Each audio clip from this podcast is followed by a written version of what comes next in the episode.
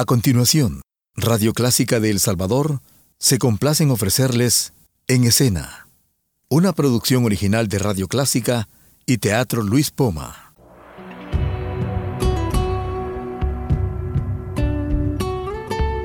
Siempre con usted, Radio Clásica 103.3.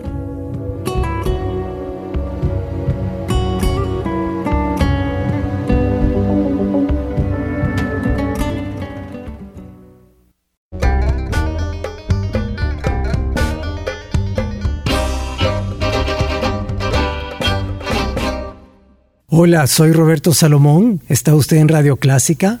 Estamos de regreso con el programa En Escena, Hablemos de Teatro.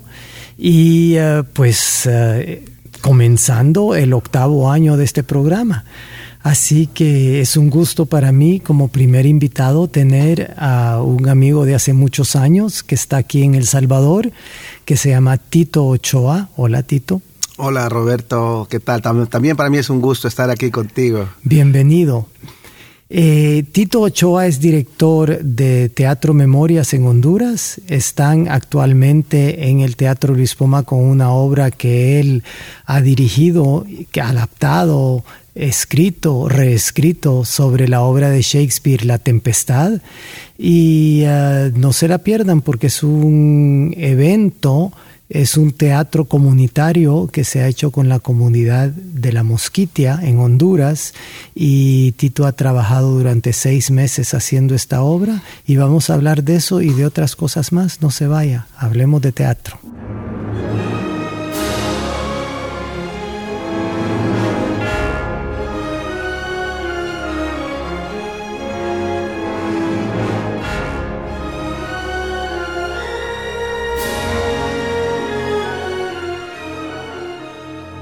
Tito, cuéntanos un poco esta experiencia de la tempestad de Shakespeare en la Mosquitia en Honduras. ¿Cómo fue?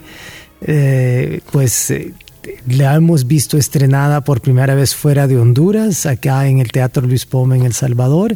Y esta obra es realmente sorprendente porque son actores que, si bien entiendo, nunca habían hecho teatro antes. Tú fuiste a hacer un casting en La Mosquitia. Cuéntanos un poco cómo fue eso. Pues mira, en Honduras hay una larga tradición en relación al desarrollo del teatro comunitario. Es decir, eh, existe todo un debate acerca de lo que debería ser el teatro con las comunidades. Y mm, digamos, de grata recordación está una obra realizada con garífunas, de la cual yo fui parte, fui asistente de dirección en los años 80, de la obra Low Babagu, ¿verdad? dirigida por el maestro Rafael Murillo Selva. Y esa obra trataba sobre la historia del pueblo garífuna cómo llegaron a Honduras, cómo se establecieron y mm, toda su historia realmente. Y entonces, eh, como te decía, para mí también ha, sido muy importante dentro de mi carrera trabajar con los pueblos originarios en Honduras. Y he tenido relación con Lencas, he tenido relación con Tahuacas, con Pech, y eh, de una u otra manera también se estableció un debate sobre lo que debería ser el teatro comunitario. Entonces siempre me llamaba la atención el hecho de que en Honduras siempre estábamos haciendo un teatro comunitario, pero em, digamos menospreciando la capacidad que podrían tener estos pueblos y siempre tratando de hacer un teatro como a su medida. Entonces, en la mayoría de los casos, las obras que se representaban eran obras que, que representaban prácticamente como su hábitat, su, mm, su cultura, pero sin que fuera a representar algo más allá o que pudiera eh, eh, significar una exigencia más allá de lo que ellos eran. Eh, lo, que trato de decirte es que si era una, un pueblo de pescadores, pues entonces poníamos a la gente a ser de pescadores. Y si eran un pueblo de agricultores, pues entonces en la obra ellos actuaban de agricultores.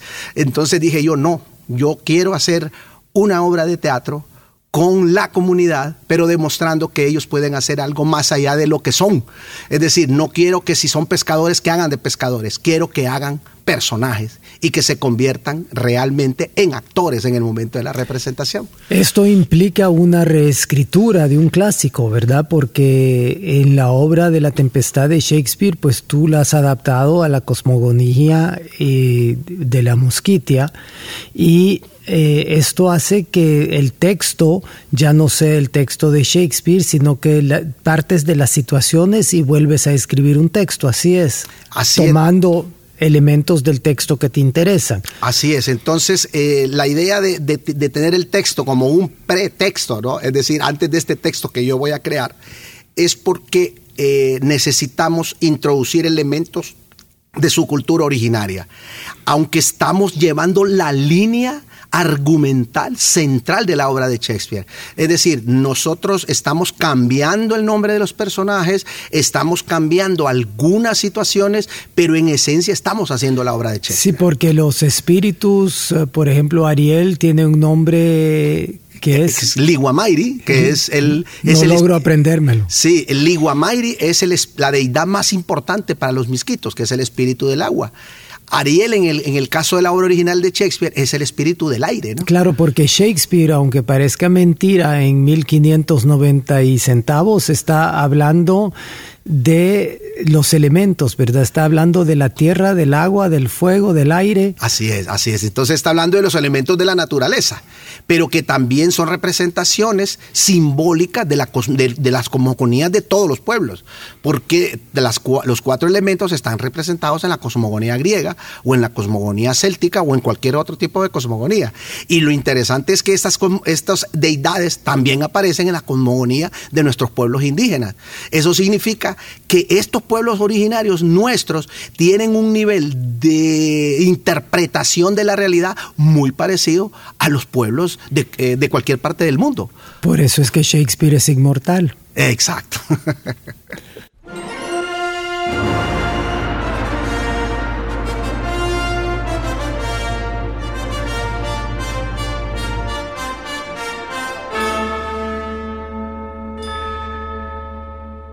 Shakespeare Inmortal. Estoy conversando con Tito Ochoa, director de Teatro Memorias y director de la obra La Tempestad de Shakespeare adaptado a la Mosquitia.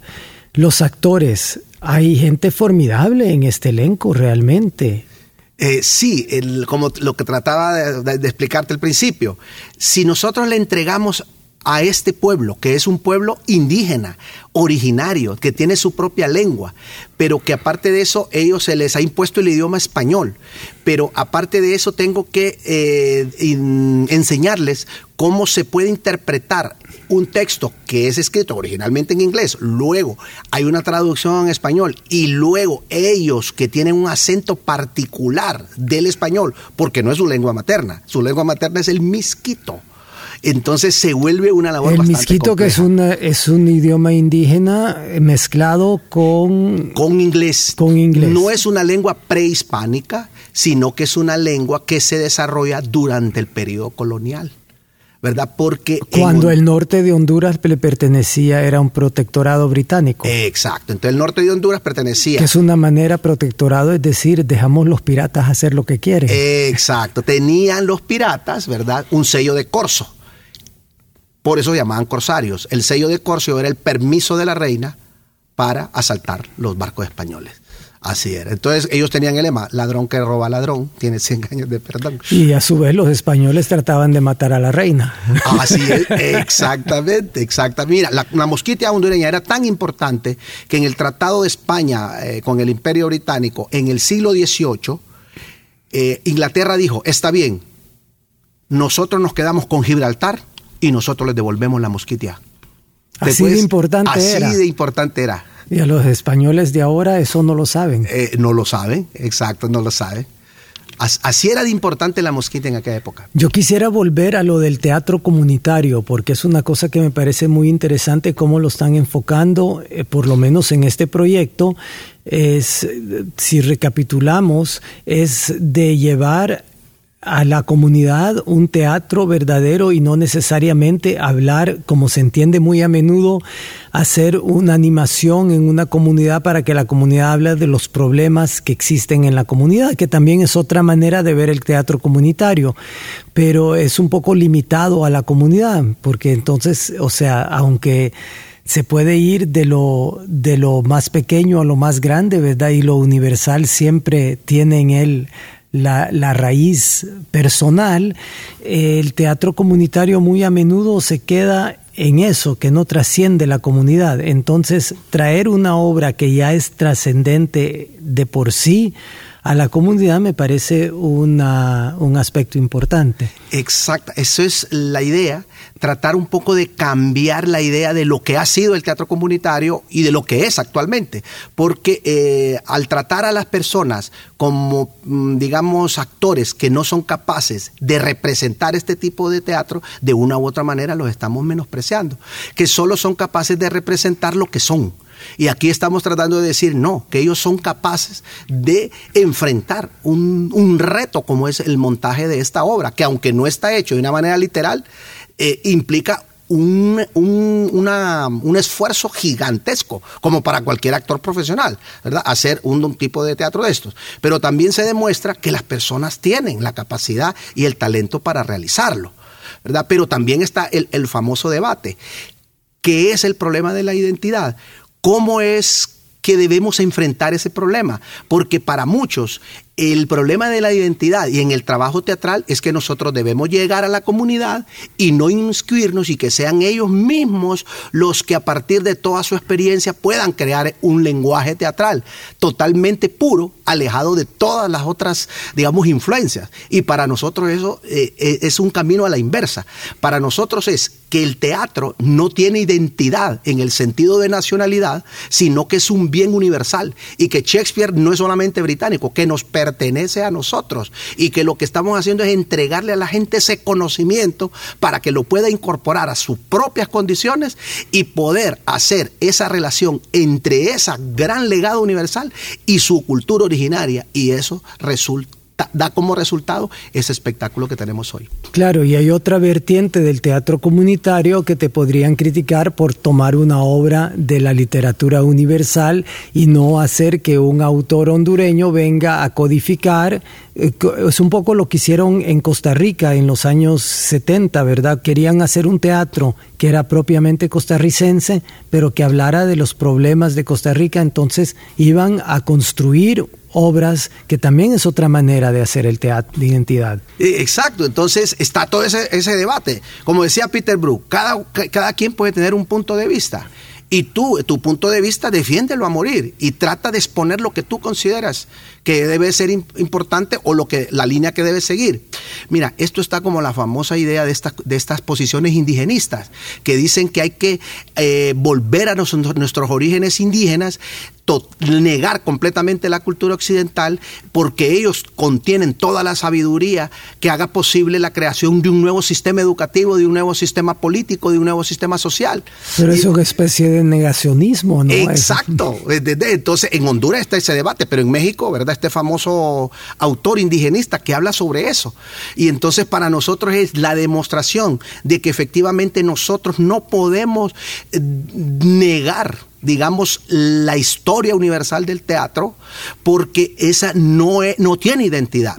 Eso es un bien, es como las matemáticas, los pues números son de nadie, el arte no es de nadie. Y no se puede trabajar con una nostalgia del paraíso perdido. Exacto, entonces eso es lo que estamos demostrando. Y en Honduras también hay debate sobre eso, porque precisamente estaba la otra vertiente indigenista que decía que cómo te atreves tú a ir ahí y entregarle también, porque está la idea de que vengo yo también como un colonizador a imponerles a ellos esta cultura que se supone que no es de ellos, pero no lo, no lo trabajamos de esa manera, porque lo que estamos haciendo es nada más entregándole a ellos ese conocimiento, ese legado que hace posible que ellos puedan representar esto.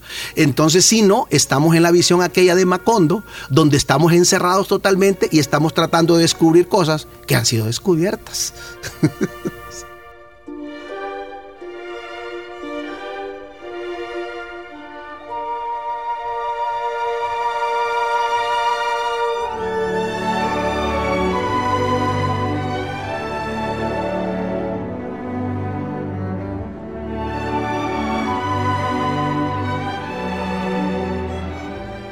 Está usted en Radio Clásica, esto es En Escena, hablemos de teatro, soy Roberto Salomón, estoy conversando con Tito Ochoa, director del Teatro Memorias y director de un espectáculo que está en cartelera en el Teatro Lispoma, La Tempestad de Shakespeare. Ha sido un viaje histórico también porque es la primera vez que salen con esta obra de Honduras y también ha sido una aventura pues resulta que para llegar acá tuvieron que transbordar, cambiar de transporte, etcétera, porque parece que en Honduras hay ciertos problemas en las carreteras que, que no se pueden obviar con transportes rápidos. Eh, sí, pues, estamos viviendo una crisis, una crisis social, eh, producto de una crisis política que se generó en el 2009 cuando se le dio el golpe de Estado a Manuel Zelaya. Precisamente la tempestad habla de esa crisis social que se genera a través de una crisis política. La representación de la tempestad es la representación del país, de Honduras. Es la historia de un golpe de Estado que eh, deriva en una crisis humanitaria y social donde somos afectados todos los ciudadanos, donde una, dos hermanos en la cúpula del poder se pelean, Y hace que eso se desparrame a toda la sociedad. En Honduras estamos viviendo esa crisis social producto de ese golpe de Estado. Ya Eurípides lo dice en una de sus tragedias griegas, en Ifigenia, en Aulide, dice, es terrible para nosotros cuando los hermanos se pelean entre sí. Así es, sí. Entonces, eso es la historia de la humanidad. La historia de Shakespeare está permeado por eso. Hay en las tragedias, que hablas de las tragedias, las, las, tres líneas transversales que dirigen la tragedia: el poder, la muerte y el eros. El eros y el tánatos, y por en medio el poder. ¿va? Deseo el eros, y para tenerlo tengo que tener poder. Y para trascender a la muerte, pues tengo que tener poder. Entonces, las tres líneas de la tragedia están, en todas las grandes obras de la humanidad. Y, si no, miremos los políticos. En la mayoría de los casos tienen tener poder para, para tener releros, ¿verdad? Y trascender a la muerte, efectivamente. Quisiera que habláramos también de Teatro Memorias, que tiene su propia sala en Tegucigalpa y de la asociación que tenemos, porque no todo el mundo lo sabe, desde hace ya varios años estamos colaborando entre el, Teatro Memorias y el Teatro Luis Poma. Nosotros hemos ido ya varias veces donde ustedes, vamos a ir otra vez a fin de año, así espero. Sí, claro. Y eh, espero que podamos pasar por las carreteras.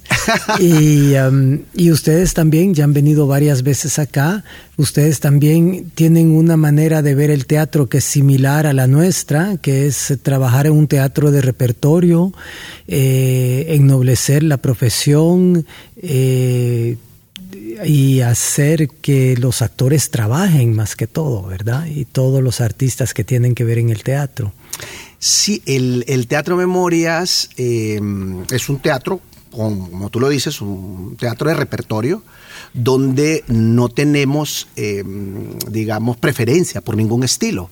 En una época, cuando éramos jóvenes e indocumentados, nos gustaba solo hacer teatro político. Y más radicales. Y más radicales, exacto. Y, entonces, y después nos estábamos quitando la, la, oportunidad de hacer obras maravillosas. Como dice Bernard Shaw, cualquiera que no es radical a los 20 es un idiota y cualquiera que lo es después de los 60 también lo es. exacto. Entonces era eso y rechazábamos todo el otro teatro.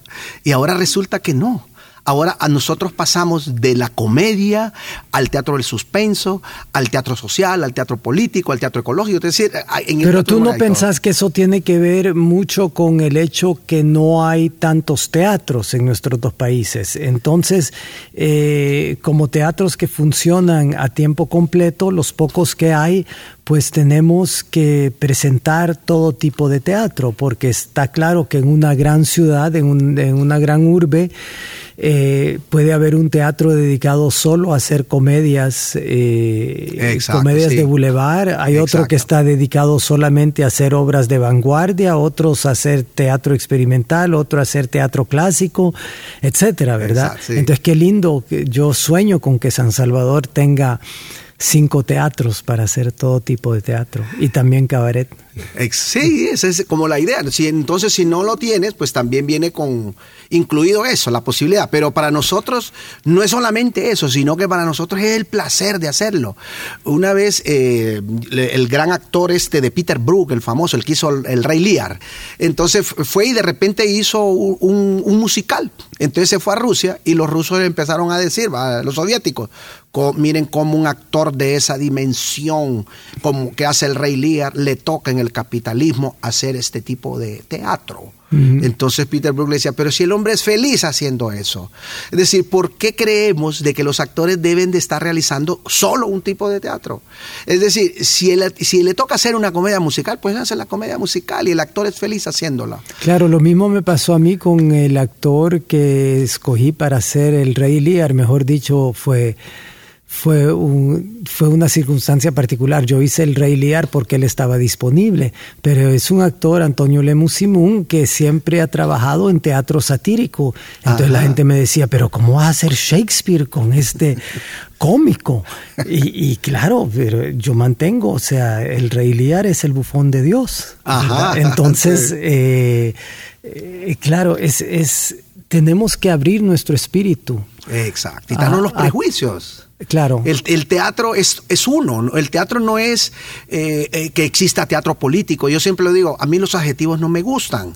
Para mí el teatro, cuando es bueno, es popular, es político, es social, es humano, es ecológico, es todo. Sí. ¿Por qué tenemos que encasillar al teatro y decirle teatro comunitario o teatro político o teatro del absurdo? Y eso es lo que nos enseñó Peter Brook realmente, que esa fue la gran revolución para mí de Peter Brook en su teatro, es mostrarnos que los papeles de hombres pueden ser hechos por mujeres, que en escena no importa que el hijo sea negro, la madre asiática, el padre inglés, etcétera, y, y todo este tipo de cosas que hace que el teatro ha evolucionado muchísimo y ya no se habla tanto desde el prejuicio. Eh, sí, entonces es como la idea. Yo digo que estamos viviendo un nuevo paradigma del teatro.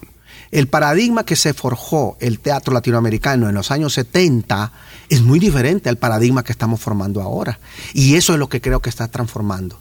En primer lugar, porque el teatro dejó de ser algo eh, de origen, digamos, colectivo, que era en los 70, la idea aquella de donde se reunía un grupo de gente y que todo era colectivo y que el director no se tenía que mencionar porque como era colectivo, es decir, que estábamos estableciendo esa relación. Ni el autor. Ni el autor tampoco. todo era colectivo. Pero al final aparecía uno, va raro, y se apropiaba del trabajo de los demás. ¿va? Entonces creo que estamos transformando el paradigma. En primer lugar, como tú lo decías al principio, estamos convirtiendo esto en un oficio y en una profesión, que antes en los 70 eso no existía.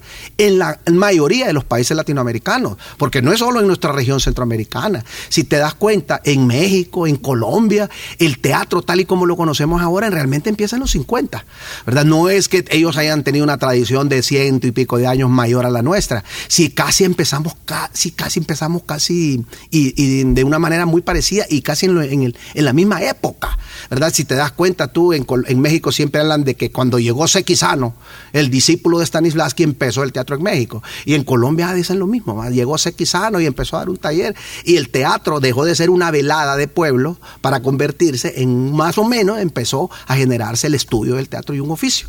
¿Verdad? Y, en, El Salvador la historia muy parecida. Llegaron, llegó un español que empezó a iniciar el teatro o un salvadoreño que había venido de afuera y que empezó a generar el teatro. Y en Honduras es lo mismo. Tenemos la historia de dos españoles que empezaron a generar el teatro y, en los años 50 y que empezaron a cambiar la idea del teatro. Entonces, e, e, ese, ese paradigma que surgió en los 50 se transformó en los 70 por un teatro más radical y político de creación colectiva y que luego la caída del muro de Berlín nos trajo otras tendencias de teatro ecológico, de teatro comunitario, de teatro de ONGista y que ahora estamos ya en un periodo, digamos, de relativa calma donde empezamos a repensar este paradigma del teatro. Y creo que el Teatro Luis Pomba está transformando esa idea del paradigma del teatro. En primer lugar, con una sala de teatro estable, con la idea de que el público sepa que ahí hay una programación permanente y que la gente está asistiendo y que la gente está viendo una cantidad de obras inimaginable, que eso cuando en la historia del Salvador había pasado. Lo mismo pasa en la historia de Honduras. Cuando en la historia de Honduras había pasado que existiera teatro todos los días, digamos, durante una temporada de seis o siete u ocho meses. Sin Honduras el teatro era la actividad de una obra que se presentaba en el Teatro Nacional, una vez y ya, y se acababa. ¿verdad? O de una obra que se presentaba en otro sitio, pero en realidad no tenía esta regularidad, ¿verdad? esta presentación constante. ¿verdad? Entonces es ahí donde creo que estamos cambiando el paradigma. Eso en términos de producción y de promoción, pero también en la forma como estamos haciendo el teatro. ¿verdad? Porque ahora ya tenemos eh, un procedimiento que nos permite ponerle fecha al estreno. Pues es que antes, ¿quién le ponía fecha al estreno? Si tú trabajabas y trabajabas y después, a ver, ¿cuándo es el estreno? A ver, hasta cuándo esté la obra. No, pero ahora las exigencias nos dicen, el estreno está al día y la tienes que presentar. ¿Verdad? Eso nos convierte ya y nos acerca a la profesionalidad. Entonces vayan al teatro. Qué gusto hablar contigo, Tito. Deseándote toda la suerte del mundo para Teatro Memorias y esta obra La Tempestad y que sean muchas más y muchas más asociaciones y que vive el teatro. Que vive el teatro, Roberto. Muchas gracias. Esto fue En Escena. Hablemos de teatro. Hasta la semana entrante.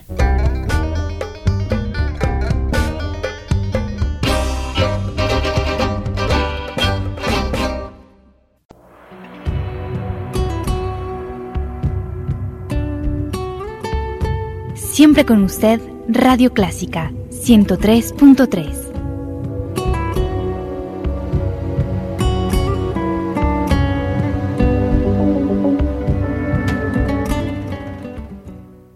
Radio Clásica del Salvador presentó el programa En Escena, una producción original de Radio Clásica y el Teatro Luis Poma.